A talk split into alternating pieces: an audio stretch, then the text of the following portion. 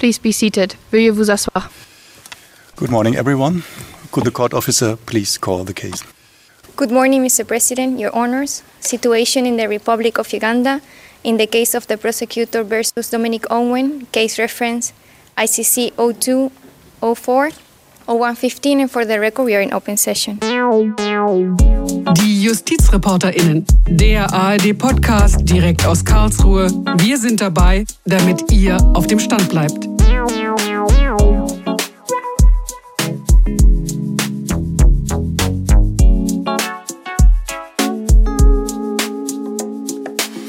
Mein Name ist Gigi Deppe und willkommen bei den JustizreporterInnen. Wir reisen heute gedanklich gemeinsam nach Den Haag, denn ich habe heute einen ganz besonderen Gast bei mir im Studio, den deutschen Richter am Internationalen Strafgerichtshof in Den Haag, Bertram Schmidt. Herzlich willkommen, Herr Schmidt. Danke. Ich freue mich sehr, dass Sie hier zu uns gekommen sind, damit wir über Ihre Arbeit, über Ihren Gerichtshof sprechen können, denn es ist ja Ihre Aufgabe, über, ich muss es mal so sagen, über ganz besonders furchtbare Straftaten zu urteilen, über Völkermord, über Kriegsverbrechen und so weiter. Ihren Gerichtshof, den gibt es seit 2002 und der ist für immerhin 123 Staaten zuständig, also für ziemlich viele Länder. Bevor wir aber da jetzt in die Einzelheiten einsteigen, lassen Sie mich den Hörerinnen und Hörern erstmal sagen, dass man sie ja auch bei der Arbeit beobachten kann. Nicht? Das können alle tun, denn es werden ja die Gerichtsverhandlungen am Internationalen Strafgerichtshof im Internet übertragen. Und ich will mal kurz einen akustischen Eindruck einspielen vom 6. Mai diesen Jahres, wo Sie ja als Vorsitzender Richter ein Urteil verkünden. The chamber has therefore convicted Dominic Ongwen of a total of 61 crimes, compromising both crimes against humanity and war crimes. Sie reden auf Englisch. Mhm. Sie sagen, dass das die Kammer verurteilt hat. Im Einzelnen wollen wir jetzt mal über diesen Fall reden, über den Sie mhm. da verhandelt und ja. dann auch geurteilt haben. Das war ja wohl ein sehr umfangreicher äh, Prozess. Mhm. Ja, also äh, erstmal äh, vielen Dank für die Einladung. Und ich bin ja in gewisser Weise alter Karlsruher und habe mich äh, sehr gefreut, äh, dass ich also hier mit Ihnen jetzt sprechen darf. Es ist in der Tat bislang mit Abstand der größte Fall am Internationalen Strafgerichtshof gewesen. Mit Größe ist gemeint die Anzahl der Anklagepunkte, das waren ursprünglich 70. Wir müssen vielleicht mal sagen, worum es überhaupt ging. Um ja, es ging, ja, ja, das kann ich sagen. Also es ging um äh, Verbrechen gegen die Menschlichkeit und Kriegsverbrechen.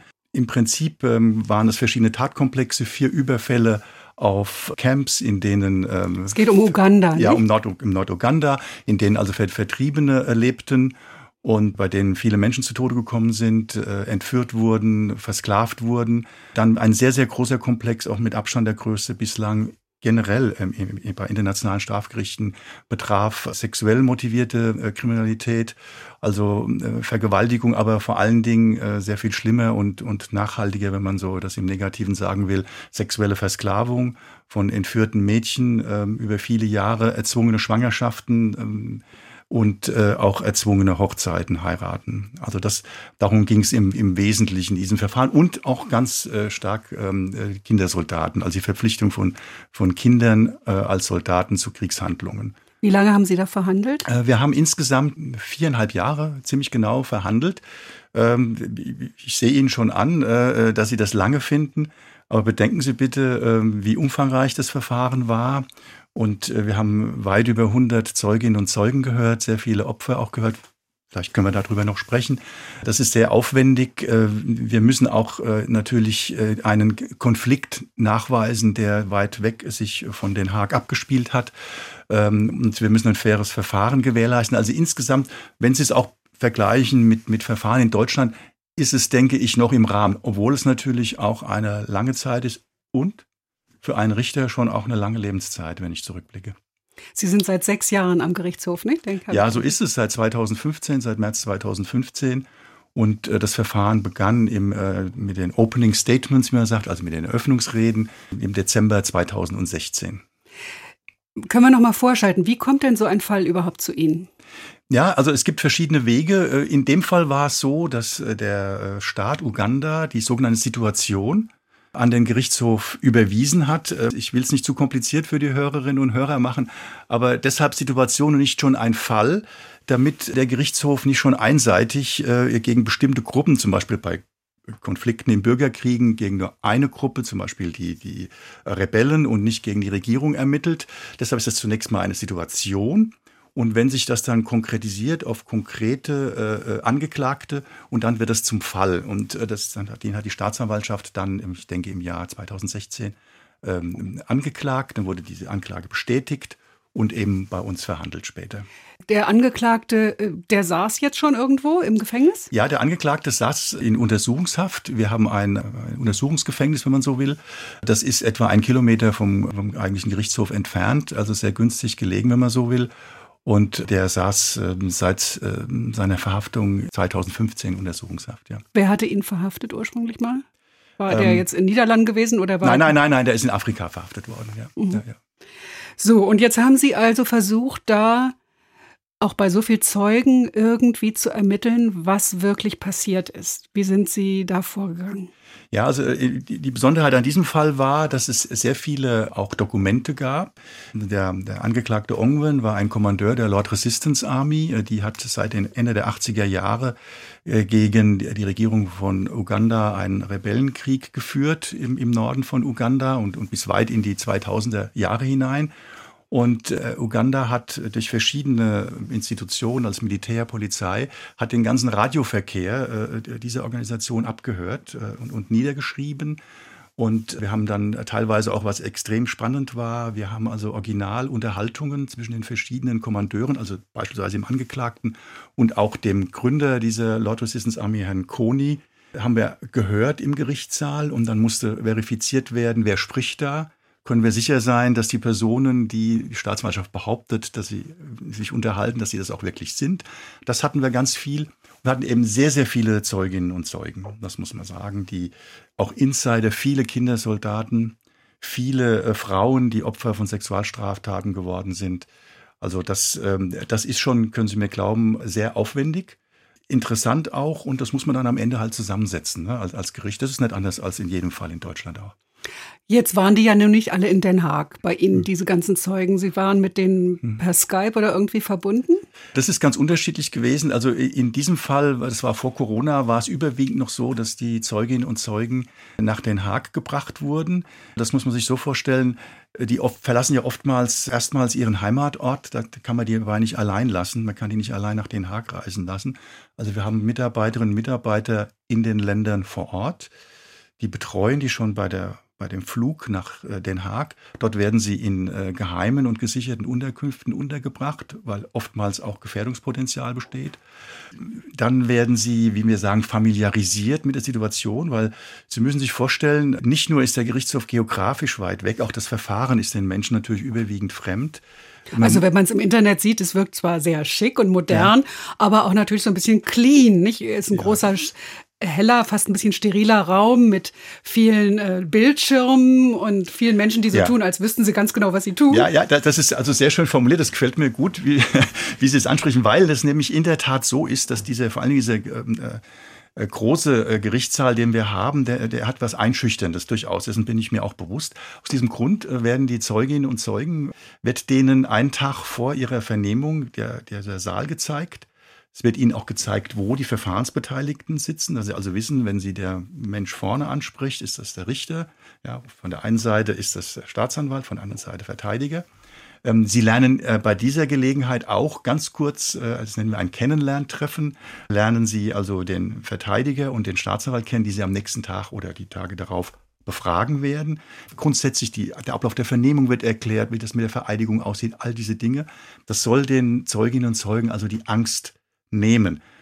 Das sind alles Maßnahmen, die absolut wichtig und richtig sind. Aber dennoch muss ich sagen, dass die, die Aussagen von diesen Opfern, insbesondere Opferzeuginnen und Zeugen, eine große Leistung darstellen angesichts dessen, was sie durchgemacht haben. Also das auf sich zu nehmen, angesichts dieser Traumatisierungen, dann zum Gerichtshof zu kommen, in diesen, wie schon gesagt, riesigen Gerichtssaal zu gehen, sich einer Befragung auszusetzen, die das alles wieder hochbringt, was sie erlebt haben.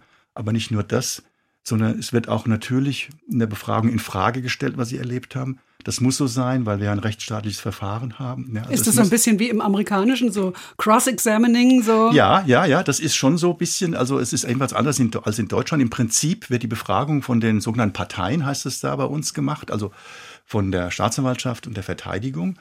Und die Partei, die den Zeugen oder die Zeugin nicht aufgerufen hat, ja, also es wäre zum Beispiel, wenn es ein Staatsanwaltszeuge ist, vereinfacht ausgedrückt, die Verteidigung, die hat das Recht zur Cross-Examination, sogenannten, das Kreuzverhör, das berühmt-berüchtigte, das wir äh, aus äh, Funk und Fernsehen im gewisser Weise, vor allem aus Fernsehen und Film kennen, sagen wir es mal so.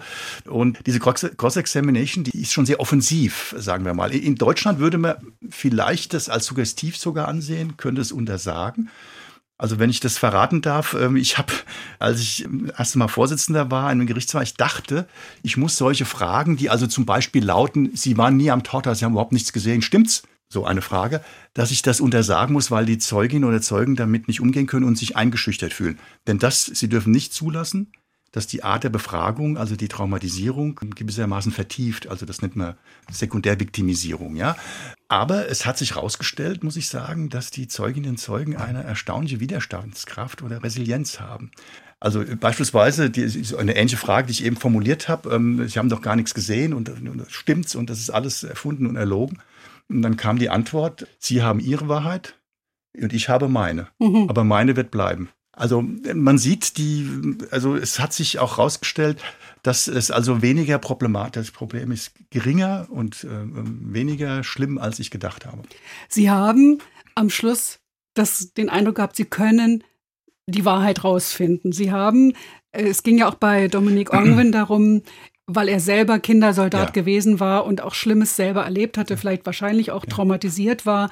War er selber Opfer der Verhältnisse oder nicht? Aber das haben Sie nicht angenommen. Da, da muss man unterscheiden. Also das, das ist ja auch interessant. Anders als in Deutschland haben wir zunächst einmal äh, ein, ein, äh, darüber entschieden über die Schuld oder Unschuld. Also wir haben wegen 61 der 70 Anklagepunkte ihn schuldig gesprochen. Da würde in Deutschland dann sogleich auch äh, das Strafmaß verkündet werden. Das ist am Internationalen Strafgerichtshof anders. Wir haben da noch ein, ein, ein weiteres Verfahren, das Sentencing, also Strafzumessung mit einem Hearing, also mit einer, mit einer Verhandlung, mit neuen Plädoyers. Und dann haben wir den Angeklagten zu 25 Jahren verurteilt. Ich kann sagen, äh, vielleicht ähm, zur Einordnung für die Hörerinnen und Hörer, die Opfervertreter hatten lebenslang gefordert die Staatsanwaltschaft zwischen 20 und 30 Jahren, die Verteidigung wesentlich weniger oder sogar Freispruch. Also das war ein bisschen unklar. Jetzt haben wir als Kammer natürlich das Problem gesehen, dass äh, der Angeklagte selbst äh, als Kind entführt wurde und all diesen schlimmen Initiationsriten, wie man das nennt, also dass man einen anderen Menschen töten muss, dass man geschlagen wird, ganz, ganz furchtbar, dass man äh, seine Schulausbildung äh, abbricht, dass also alle Zukunftsaussichten verloren gehen. Das haben wir gesehen. Es ist aber zu unterscheiden zwischen der Frage, inwieweit sich das auf die Schuld auswirkt und der Frage, wie weit sich das auf die Strafzumessung auswirkt. Die Straftaten hat er nämlich begangen als, also weit in seinen Zwanzigern, also so je nachdem, wann man das, das Geburtstag an zwischen 25 und, und 28, 29 Jahren. Er war eben nicht, hat die Straftaten nicht als Kindersoldat begangen. Das ist ein Unterschied. Und bei der Strafzumessung haben wir dann äh, das ganz stark berücksichtigt, weil man muss ja bedenken, die Straftaten waren so furchtbar, dass man natürlich auch dran hätte denken können an eine lebenslange Freiheitsstrafe. Ich habe das auch alles in der München Begründung ausgeführt und, und wollte auch ein bisschen deutlich machen, wie sehr ein als Richter das auch beschäftigt. Also das, das ist das, äh, und da haben wir auch, äh, waren wir auch nicht einhellig. Das kann man beim, beim Internationalen Strafgerichtshof machen. Ähm, der philippinische Richter war der Meinung, die Strafe ist zu niedrig und hat das auch zum, zum Ausdruck gebracht, was ich ganz richtig finde, weil das ist die Höhe einer Strafe in einem solch schwierigen Fall ist etwas ähm, so individuelles, so persönliches und überhaupt eben von der Person des jeweilig entscheidenden Richters zu trennen, dass man das einfach ähm, dann jedem die Möglichkeit geben muss, auch die Argumente dafür vorzutragen. Wir hatten viele ehemalige Kindersoldatinnen und Kindersoldaten, die berichtet haben über Straftaten, die sie mit 14, 15, 16 begangen haben. Der Angeklagte ist schuldig gesprochen worden, weil er, wir haben ganz viel Sachverständige gehört, voll, in Deutschland würde man sagen, schuldfähig war weil er nicht, in Deutschland würde man das formulieren, glaube ich, als entschuldigenden Notstand war, also das ist jetzt ein bisschen juristisch, aber wir haben es bei der Strafzumessung natürlich berücksichtigt, diese furchtbare Geschichte, die er auch persönlich hat. Das ist schon auch sehr bewegend gewesen insoweit. Wo sitzt er das jetzt ab? Im Moment ist er äh, noch, es läuft ja auch noch die, die Berufung, Schrägstrich Revision, das ist bei uns so ein Mittelding. Im Moment sitzt er noch in Den Haag. Und danach ist das offen. Also ähm, das, da gibt es verschiedene Möglichkeiten. Entweder er bleibt in Den Haag oder es gibt einen der 123 Vertragsstaaten, der sagt, wir übernehmen die Vollstreckung. Das hat es schon gegeben. Ich meine, Dänemark hätte das schon mal gemacht. Also das, das, das ist auch etwas, womit die in der Sache entscheidenden Richter dann nichts mehr zu tun haben. Jetzt gibt es ja schon lange die Kritik an dem Gerichtshof, er würde nur sich auf Afrika fokussieren, also ja. nur Dinge in Afrika verfolgen. Ähm, inzwischen aber, glaube ich, hat die letzte Chefanklägerin auch zum Beispiel äh, palästinensische Fälle ähm, mal erwogen oder hat er ermittelt? Oder sagen Sie mal, was, wie, also, was ähm, sagen Sie zu der Kritik? Also ich sage zu, zu laufenden Verfahren natürlich nichts, aber die, die Kritik halte ich für unberechtigt. Oder sagen wir mal so, ähm, es stimmt bis zum gewissen Grad und dann stimmt es aber wieder nicht, wenn man genauer hinschaut. Es stimmt, dass in den Verhandlungen selbst, also was bis in, den, äh, in das Hauptverfahren gekommen ist, würde man in Deutschland sagen, wir bislang nur Fälle aus Afrika hatten. Aber man muss dann, und deshalb stimmt es nicht, die Frage stellen, warum ist das so? Es ist keineswegs deshalb so, weil der Bundes, weil der, der Nationale Strafgerichtshof, sehen ich bin in Karlsruhe hier, weil der Internationale Strafgerichtshof ähm, etwa ein Vorurteil äh, gegenüber Afrika hätte, sondern fast alle dieser Fälle wurden dem Gerichtshof von den Staaten selbst überwiesen oder vom UN-Sicherheitsrat, was Sudan und Libyen angeht. Und man kann uns nun schlecht vorwerfen, wenn wir unsere Arbeit machen. Das ist der erste Punkt. Der zweite ist der, die Fälle, die wir in der Verhandlung haben, da haben sich eine Unmenge, viele, viele tausend Opfer beteiligt an dem Verfahren. Es hat noch nie jemand behauptet, dass diese Opfer nicht real seien oder nicht existiert hätten. Ähm, die Tatsache, dass es andere Situationen gibt, wo, wo es furchtbare Straftaten begehen, sagt nichts darüber aus, über die Berechtigung, dass man die Fälle verfolgt, die wir da haben. Und, äh, und das ist mir ein großes Anliegen, das zu sagen, wir haben weit über 20 Prozent Mitarbeiterinnen und Mitarbeiter aus Afrika am Gerichtshof. Viele in hohen Positionen. Die frühere Chefanklägerin bis vor einem Monat war aus Gambia. Der bis März der Präsident des Gerichtshofs äh, war aus Nigeria. Äh, wir haben vier Richter vom afrikanischen Kontinent. Jetzt ist ein, ein Vizepräsident, äh, ist aus dem Kongo. Also es gibt, es ist, ich würde es gerade umgekehrt formulieren, es gibt keine internationale Organisation, wo Menschen vom afrikanischen Kontinent so viel Einfluss haben wie beim Internationalen Strafgerichtshof.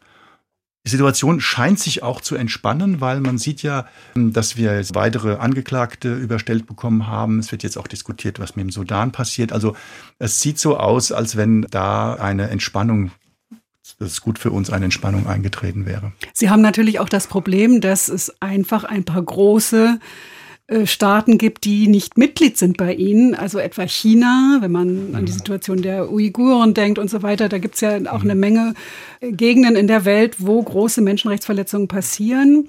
Und das kann natürlich bei Ihnen auch gar nicht bearbeitet ja. werden. Ja, es sind bei uns nicht Mitglied äh, die USA, Russland und China.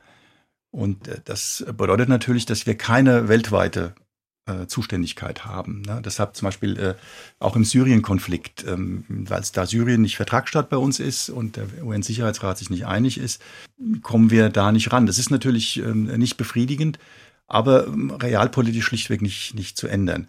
Da ich nun in Karlsruhe hier bin und mich schon mal, äh, schon mal dem Bundesgerichtshof aus Versehen äh, mich zugeordnet habe, dem ich allerdings immer noch angehöre, äh, darf ich dann doch sagen, aber dass, was zu Syrien zum Beispiel angeht, doch gerade aus Karlsruhe ganz viele Impulse, speziell aus Karlsruhe gekommen sind. Von zunächst, der Bundesanwaltschaft. Zunächst, ganz genau, von der Bundesanwaltschaft, die also wirklich vorbildliche und international hochbeachtete Arbeit in dem Bereich leistet. Also jetzt in Koblenz findet gerade am Oberlandesgericht dieses Verfahren Al-Khatib heißt, glaube ich, statt. Das wird, findet eine ganz außer äh, international eine weit größere Resonanz, glaube ich, als in Deutschland, wenn ich das so sagen darf. Ja, das ist aber interessant, dass Sie das sagen. Ja, ja. Und, im, äh, und im Januar eben ein grundlegendes Urteil des dritten Strafsenats äh, des Bundesgerichtshofs, dass eben Kriegsverbrecher, Ver Verbrecher gegen die Menschlichkeit grundsätzlich keine Immunität genießen, vereinfacht ausgedrückt.